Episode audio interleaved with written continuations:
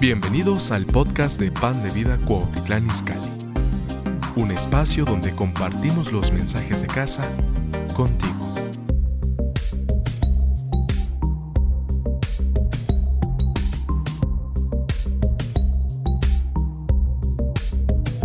Le puse a, esta meditación el día más importante para mi vida. Y mi responsabilidad. Y saben, eh, el pueblo de Israel hoy se reúne, está clamando al Señor. Y para el pueblo de Israel se está celebrando la fiesta más importante. Y es Yom Kippur, el día de expiación. Y en realidad es cuando el sumo sacerdote eh, se preparaba por varios días y tomaba eh, sacrificios y entraba al lugar santísimo. El tabernáculo estaba dividido entre el lugar santo y el lugar santísimo. Y en el lugar santo estaba el arca del pacto, era la presencia de Dios. Y el sumo sacerdote, y aquí lo estaban diciendo Aarón entraba una vez al año, una vez al año. Y cuando él entraba, ofrecía sangre para él mismo, para el perdón de sus pecados y sacrificio, sangre para el pueblo. Y Acuérdense que el entrar al lugar santísimo era un lugar de temor y temblor, porque los hijos de Aarón, dice la Biblia, que ofrecieron fuego extraño. ¿Están oyendo? Dice la Biblia que ofrecieron fuego extraño, algo que Dios no había ordenado. Y cuando ellos ofrecen fuego extraño, ellos mueren instantáneamente delante de la presencia del Señor. Es decir, cuando el sumo sacerdote no entraba de la manera correcta, el sumo sacerdote entraba amarrado del tobillo. Inclusive iban temblando, esperando que haya hecho todo lo correcto y entraba en el lugar santísimo y derramaba la sangre, dice, siete veces. Todo eso está en Levítico 16, si tú lo quieres ver. Derramaba la sangre siete veces. Escuchen. Y él ofrecía esa sangre por los pecados del pueblo de Israel. Y si ese sumo sacerdote no estaba preparado, moría instantáneamente y lo jalaban con una cuerda,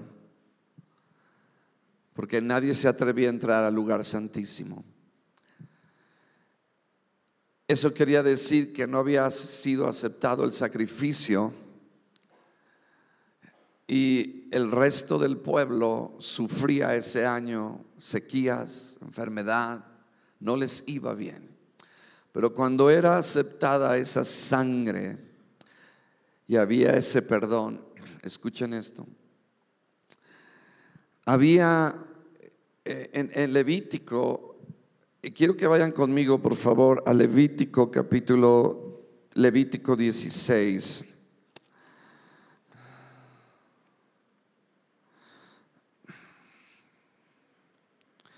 Y ahorita les voy a decir hacia dónde voy.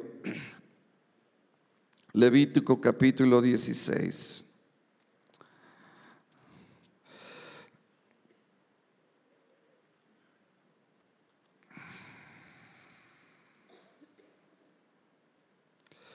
Vamos a leer desde el, verso 21.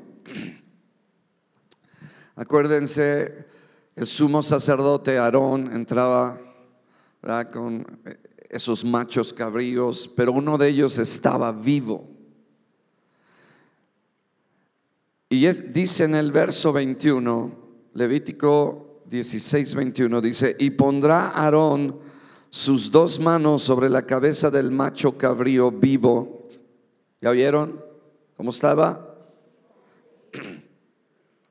Y confesará sobre él todas las iniquidades de los hijos de Israel, todas sus rebeliones y todos sus pecados, poniéndoles así sobre la cabeza del macho cabrío y lo enviará al desierto, es decir, lo sacaba fuera del campamento.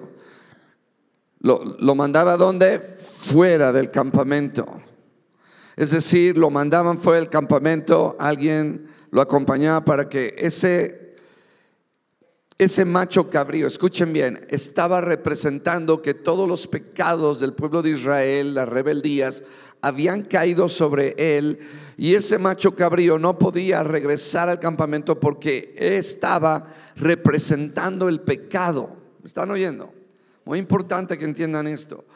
Entonces ese macho cabrío moría en el campamento, fuera del campamento, lo lanzaban al desierto.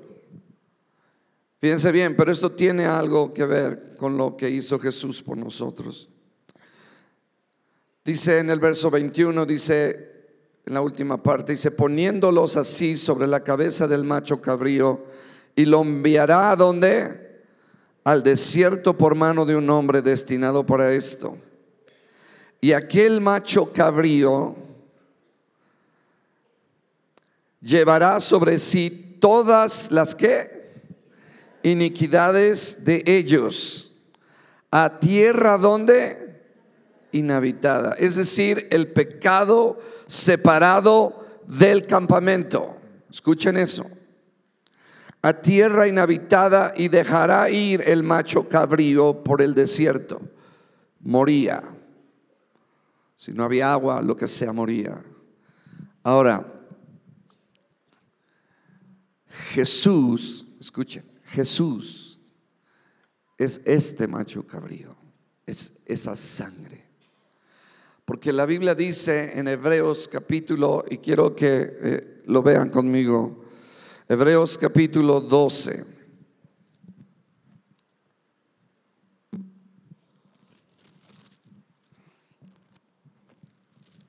Perdón, 13. Verso 11.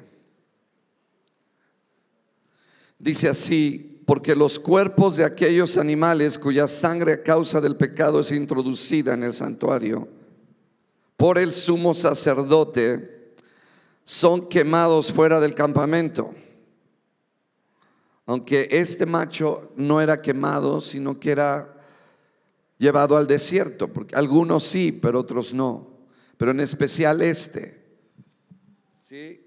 Y a este se le llamaba Azazel es el nombre de ese macho cabrío que salía fuera del campamento. Verso 12, fíjense bien, y aquí está Jesús cumpliendo esta profecía el mismo. Por lo cual también Jesús, para santificar al pueblo, es decir, ese macho cabrío era Jesús. ¿Están oyendo? Qué interesante, ¿no? Es decir, todo lo profético del Antiguo Testamento Jesús lo cumple. Dice, para lo cual también Jesús, para santificar al pueblo mediante su propia sangre, padeció fuera de la puerta. ¿Cuál puerta? Fuera del campamento, fuera de la puerta del campamento. Y luego dice en el verso 13, salgamos pues a él fuera del campamento, es decir, donde estaba el tabernáculo, ¿me están, me están siguiendo? Donde estaba el tabernáculo, que ya era ahí el desierto Dice, llevando su vituperio.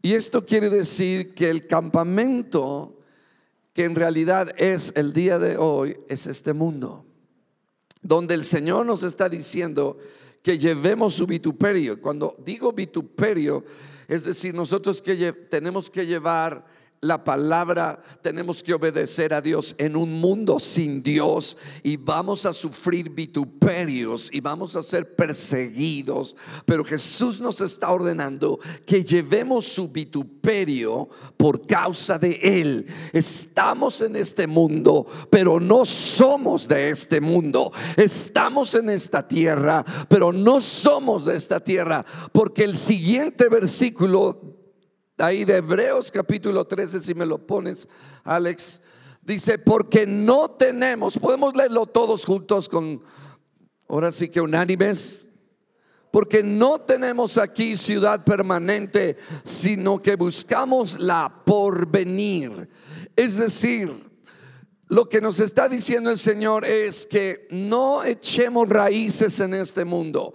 Somos peregrinos, vamos de paso. Estamos aquí por causa de que Él nos ha dado salvación eterna. Estamos en este campamento que es el mundo y vemos la maldad y vemos la injusticia y vemos todas las cosas que están pasando. Pero Escuchen, Dios quiere que nosotros reconozcamos lo que Jesús hizo para nosotros. Es decir, el día más importante para nuestra vida. Para los judíos hoy es el día de esa fiesta porque ellos están en el calendario lunar, es Yom Kippur. Pero para nosotros los creyentes, hoy es el día ¿verdad? Y no precisamente hoy, sino el día que Jesús muere. Pero el día más importante de nuestra vida, escuchen esto, y es verdad, el día más importante de nuestra vida es el día que Jesús derramó su sangre por nosotros porque Él nos dio una comunión eterna, Él nos dio la vida eterna. El pecado es una deuda para con Dios y mucha gente va a ir al infierno por el pecado porque es una deuda eterna. Y yo quiero en este día, mis amados, que reconozcamos, ¿verdad? Que el Señor hizo algo por nosotros que nosotros podamos apreciarlo y valorarlo. ¿Sí? O sea, ¿Cuál fue el día más triste de la humanidad? El día más triste de la humanidad fue el día que Adán y Eva pecaron. El día más triste para el corazón de Dios fue el día que fue crucificado su hijo, que fue llevado fuera del campamento. Si se dan cuenta, Jesús no padeció en el templo en Jerusalén. Jesús padeció fuera del templo de Jerusalén. Y Jesús derramó su sangre. O sea, quiero que noten que si Jesús no hubiera derramado su sangre, no tendríamos el perdón de pecados. ¿Están aquí? Ahora, quiero que vayan a Lucas, capítulo 3.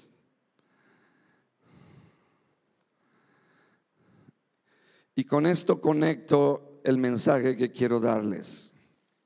Si hoy es el día del perdón, hoy es un día, mis amados, en que si el pueblo de Israel lo está haciendo, nosotros deberíamos de hacerlo.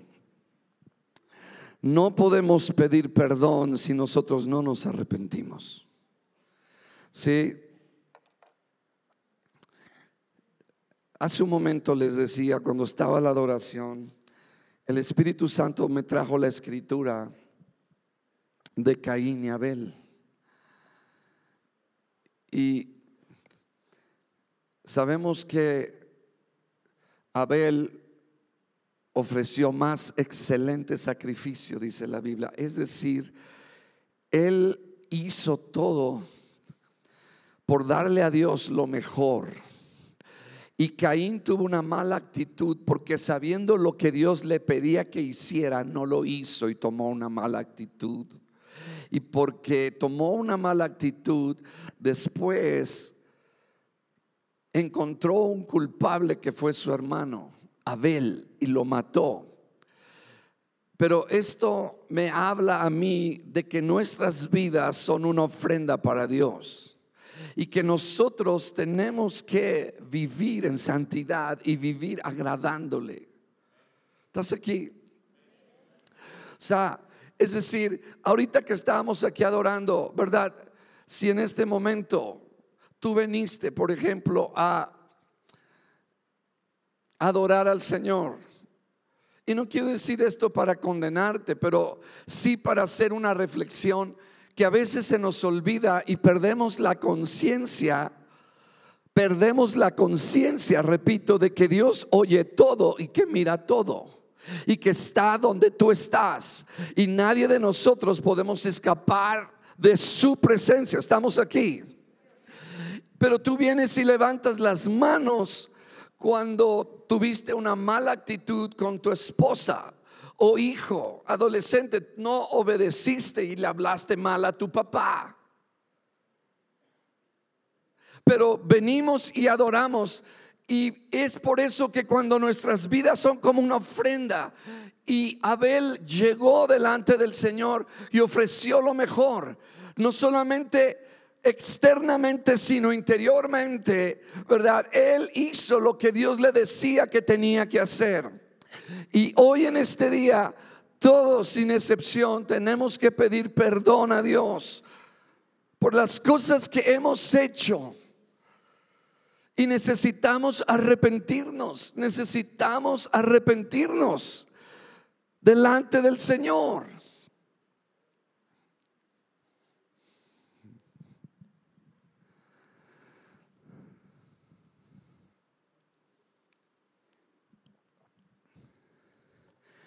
Y si está viva la humanidad, escuchen esto, es porque la sangre de Yeshua, la sangre de Jesús, allá en el tabernáculo celestial, ahí está derramada. Y está hablando no venganza como la sangre de Abel, escuchen, porque la sangre de Abel está, dice la Biblia, que hablaba venganza, clamaba desde la tierra. Pero la sangre de Jesús está clamando misericordia a favor de nosotros. Y, lo que estábamos ahorita, que les decía que estábamos adorando, o sea, me conmovió esto porque en este momento la maldad, todo lo que está pasando con la ideología de género, eh, como ahorita en California acaban de pasar una ley, ¿verdad? Donde si tú eres padre cristiano y tu hijo, adolescente, tu hija, eh, ¿verdad? Quiere cambiar de sexo y quiere operarse y tú le hablas a tu hijo, a tu hija que no haga eso, el gobierno de California te quita tu hijo por impedirle hacer eso. Y vemos estas cosas y la maldad y todo lo que estamos mirando, si la ira de Dios no viene, es porque allá en el tabernáculo celestial está la sangre de Jesús hablando pidiendo misericordia al Padre por esta tierra. Aunque va a llegar el momento y el día en que el tiempo de la gracia termine y la ira de Dios venga sobre este planeta. Pero hoy, amados, nosotros tenemos que arrepentirnos de nuestros pecados.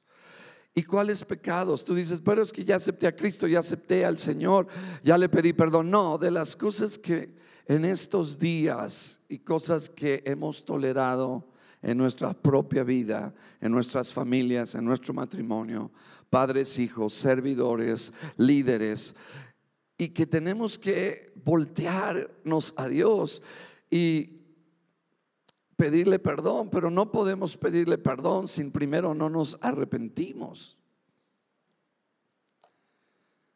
Están aquí. Y dice ahí en Lucas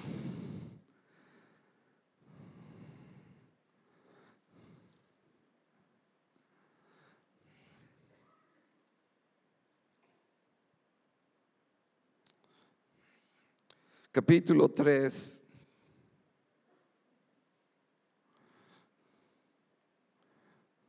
En el verso 8, está el profeta hablando. Fíjense bien, Juan el Bautista está preparando. ¿Cuántos de ustedes quieren una visitación de Dios en sus vidas? No, no los oigo. ¿Cuántos quieren una visitación de Dios en sus vidas? Yo anhelo que Yeshua venga a mi vida. Yo anhelo que su presencia se manifiesta en mi vida. Y lo que estaba haciendo Juan el Bautista era preparando el camino del Señor y estaba haciéndolo proclamando arrepentimiento para que cuando viniera Jesús ellos fueran bautizados y tuvieran un encuentro con el Señor, el Mesías. Y todos y cada uno de nosotros sabemos que hay cosas en nuestras vidas que estamos haciendo incorrectamente, que tenemos actitudes incorrectas, que mentimos, que robamos, que hablamos mal de nuestro prójimo, que murmuramos, que no nos sometemos. Sí, cosas que eh, el Señor quiere que nosotros el día de hoy, como es en Israel, el Yom Kippur, el día del perdón, nosotros hagamos lo mismo y pidamos perdón a Dios. No estoy muy convencido, pastor. Pero el punto es que Dios lo ve todo y lo sabe todo.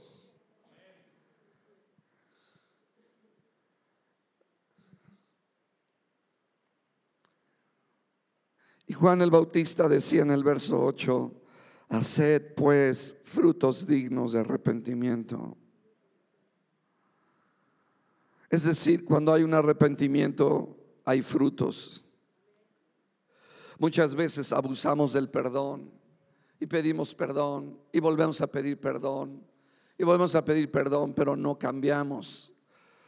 ¿Cuánto te gustaría esposa, esposo, que tu esposo te estuviera pidiendo perdón, oye, ya no te voy a ser infiel, ya no te voy a ser infiel, y a los 15 días vuelve a ser infiel. Ay, perdóname otra vez, ya no te voy a ser infiel, ya no te voy a ser infiel, y a los 15 días otra vez vuelve a caer en infidelidad. Eso es un perdón barato, eso es, eso es abusar de la palabra perdón. Y muchas veces abusamos de esa palabra porque pedimos perdón, pero no hay en nosotros ese deseo de cambiar y de ser transformados en nuestras vidas. Y lo que el Señor quiere en nosotros es que verdaderamente, mis amados, eh, tomemos esto en serio porque esto que está pasando en Israel es algo profético. O sea, el mundo entero necesita pedirle perdón a Dios. ¿sí? Porque muchos se molestan de que se esté predicando la palabra, están ofendiéndonos con la palabra de Dios, están ofendiéndonos con decirnos que nos arrepintamos. Y yo hago la pregunta y la volteo y digo, y todos como están viviendo y la vida inmoral que están llevando, con esa vida están ofendiendo a Dios. Pero eso nadie nadie lo ve y nadie lo dice. ¿Sí me están entendiendo?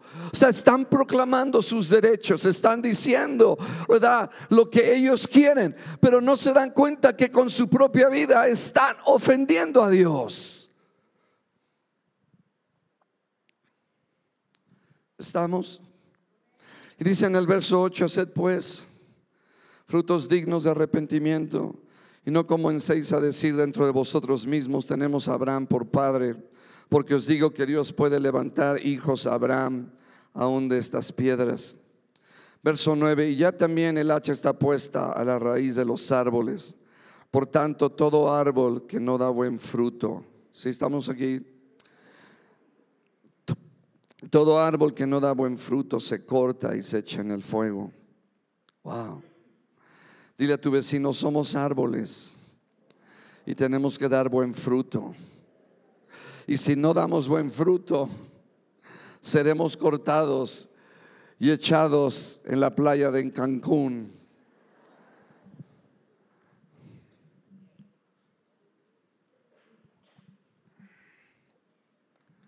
Saben, me, impactó lo que dijo John Bunyan, el que escribió El progreso del peregrino. Él dijo estas palabras más o menos, las cito. No importa los placeres y los pecados y las riquezas que tú hayas hecho y que hayas acumulado y que hayas cometido toda clase de pecado y hayas disfrutado del placer del pecado. Pero un minuto, un minuto en el infierno te hará olvidar todo eso que hiciste. No dije una hora, no dije un mes. John Bunyan dijo un minuto. Y luego Juan el Bautista dice, y la gente le preguntaba diciendo, entonces, ¿qué haremos? Digan todos, ¿qué haremos? ¿Cuántos quieren pedir perdón a Dios en esta mañana? Yo no, pastor. Seguro. ¿Por qué no le preguntas al Espíritu Santo que ha estado ahí con tú, contigo esta semana? Que tú sabes que hay algo que has estado arrastrando ya por un tiempo, un hábito, una actitud, una murmuración, algo, algo que a Dios no le agrada, ¿sí me explico? Hijos que deshonran a los padres, esposos que no tratan bien a sus esposas. Saben, es, es, pedir perdón, es arrepentirnos. Y, y, si el pueblo de Israel lo está haciendo, recordar que tenemos el perdón de Dios, pero necesitamos arrepentirnos y pedirle perdón a Dios y, y dar fruto y cambiar nuestra actitud y cambiar ¿verdad? Las cosas que tú sabes que no le agradan a Dios. ¿Cuántos saben que en nuestras vidas hay cosas que no le agradan a Dios? ¿Sí o no? Y entonces Juan el Bautista es un profeta ungido, es un profeta lleno del Espíritu Santo. Le preguntan, ¿qué haremos? ¿Qué haremos? ¿Qué haremos? Y Juan el Bautista les da la respuesta y les dice cosas prácticas que nosotros podemos aplicar. Y aquí y aquí quizás pudiéramos decir 100 cosas prácticas, pero solamente Juan el Bautista dice algunas. Dice, y la gente le preguntaba diciendo, ¿qué haremos? O sea, es decir, para dar buen fruto. ¿Qué haremos? Es decir, para arrepentirnos. ¿Qué haremos para arrepentirnos y pedir perdón? Y él respondiendo les dijo, el que tiene dos túnicas de al que no tiene. Número uno, tenemos que aprender a compartir. No seas egoísta, no seas mezquino, primeramente dándole a Dios primeramente compartiendo en tu familia. Muchos esposos no comparten con su esposa. Su esposa tiene que estar, ¿verdad? Eh, tú, las ves y parecen un ramillete de flores, así, y te venden abón, te venden de todo un poco, porque muchas veces el esposo no le provee. Y cuando el esposo le pide a la esposa, se enoja. Gracias a Dios esos no vinieron, son los de la segunda. ¿Sí me explico? Eh, y, dice, ¿qué haremos? El que no tiene dos túnicas de al que no tiene. Y el que tiene que comer, haga lo mismo, o sea, comparte. ¿Cuándo ha sido la última vez que tú le pagaste una comida a un policía, a una anciana, a un pobre? He, he aprendido que cuando me humillo a mi prójimo, me estoy humillando a Dios. Cuando yo me exalto contra Dios es cuando me exalto contra mi prójimo. Cuando yo no me someto a mi autoridad, estoy rebelándome contra Dios. Una de las cosas que había en el arca de, de, la alianza estaba la vara de Aarón. Imagínense una vara. Y el pueblo de Israel se había rebelado contra la autoridad de Moisés y Aarón. Y Dios dijo, yo voy a mostrar quién es al que yo he llamado. Tráigame las varas de aquellos que sean revelados para que yo enseñe y muestre quién es el que yo he escogido para que esté delante de mí. Trajeron las varas, las llevaron a la presencia del Señor y cuando estuvieron ahí al otro día van y ven la vara de Aarón, imagínense, sin tener una raíz, sin tener tierra, por estar en la pura presencia de Dios, floreció la vara de Aarón y dio hasta fruto y flor. Qué milagro extraordinario, gloria a Dios.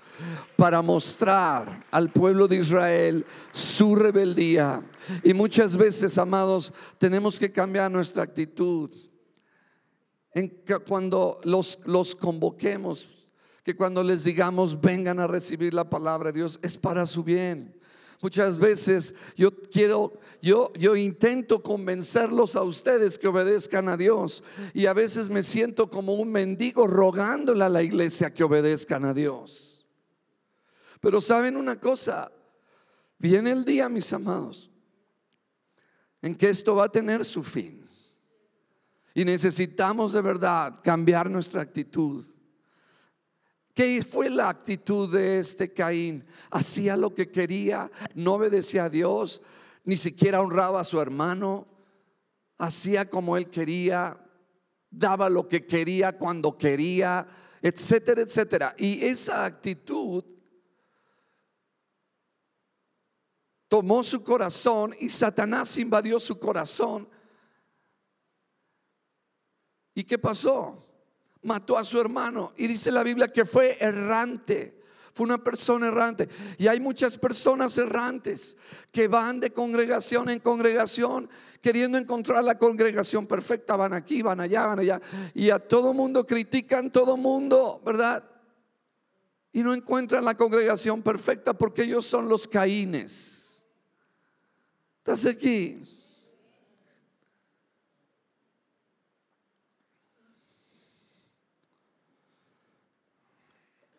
Saben, todos y cada uno de nosotros tenemos mucho que trabajar, mucho que cambiar.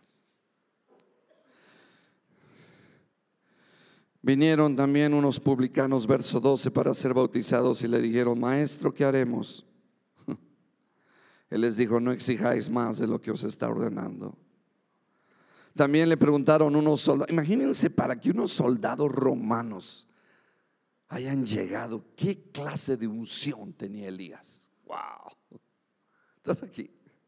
A veces leemos la Biblia y decimos, pues unos soldados, pues sí, unos soldados, pero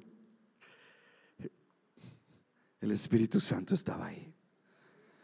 Y les dijo, no hagáis extorsión a nadie, ni calumniéis y contentaos con vuestros salarios. Entonces, vamos a ponernos de pie. Y, esto quizás lo tengas que hacer cada uno de nosotros en nuestras casas. Eh, ¿Cuántos, ¿Cuántos se pueden unir conmigo como congregación pidiéndole perdón a Dios por nuestros pecados, por los pecados de pan de vida? Eh, Israel lo está haciendo por los pecados de la nación. ¿Verdad? Y algo que decía ahorita en la oración, si lo vieron, es, ellos estaban orando por la paz, ¿verdad? En contra de sus enemigos, pero también la paz entre unos y otros. ¿No es cierto? Entonces, humíllate a Dios poniéndote en paz con aquellos que tienes que arreglar algo. Y como iglesia, como iglesia, pidamos perdón. Quiero que levantes tus manos. Yo quiero que pasen los que puedan pasar a esta plataforma. Vénganse, para no sentirme yo el único. Vénganse aquí adelante todos, dos minutos más, tres minutos más. Pásenle, pásenle, a pedirle perdón al Señor. No es que me van a ver, pastor. Somos todos mis amados, por favor. Somos todos como iglesia, como pan de vida. Cosas que hemos fallado, cosas que han lastimado el corazón de Dios. Hijos pidan perdón a los padres. Esposos a las esposas, esposas a los esposos. Servidores a los líderes, líderes a los servidores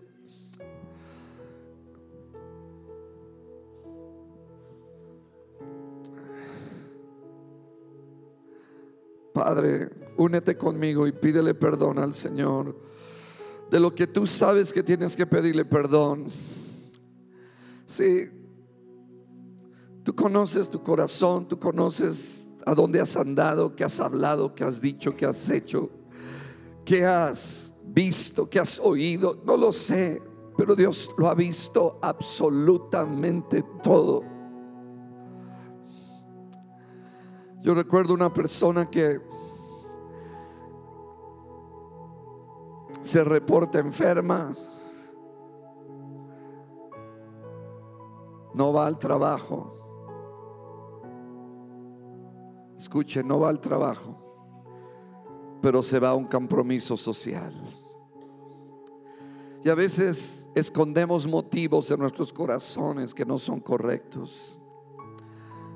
Decimos una cosa, pero nuestra intención es otra cosa. Pero Dios la ve, Dios la observa, Dios la conoce. Y son esas cosas que luego nos preguntamos, ¿por qué Dios no me responde mi oración? ¿Por qué Dios no me da el deseo de mi corazón? Porque muchas veces mentimos con otra palabra, pero dentro de nuestro corazón hay algo que no es correcto, hay otro motivo, hay otra razón. Y Dios quiere que nos humillemos a Él, porque en realidad Él es el que ve, Él es el que oye. Cuando Aarón y Miriam murmuraron contra Moisés. Dice la Biblia que Dios lo oyó. Dice la Biblia que Dios lo oyó. Dios oye lo que tú dices. Deja de hablar en contra de tu jefe. Deja de hablar en contra de tu esposa. Deja de hablar en contra de tu líder. Porque Dios lo está oyendo. Escucha, Dios lo está oyendo. Oh Padre, nos gusta el chisme, nos gusta la murmuración. Algunos que han estado metidos en pornografía, Dios lo ve, Dios te está viendo. Nadie te ve. Estás escondido en la noche, en la madrugada, pero Dios te ve. Y Dios está esperando a que cambies, a que te arrepientas. Así de que cada uno de nosotros tenemos nuestros asuntos personales. Estamos aquí. Cada uno. ¿Para qué voltearle de la derecha y de la izquierda si yo mismo tengo algunas cosas que tengo que arreglar con Dios?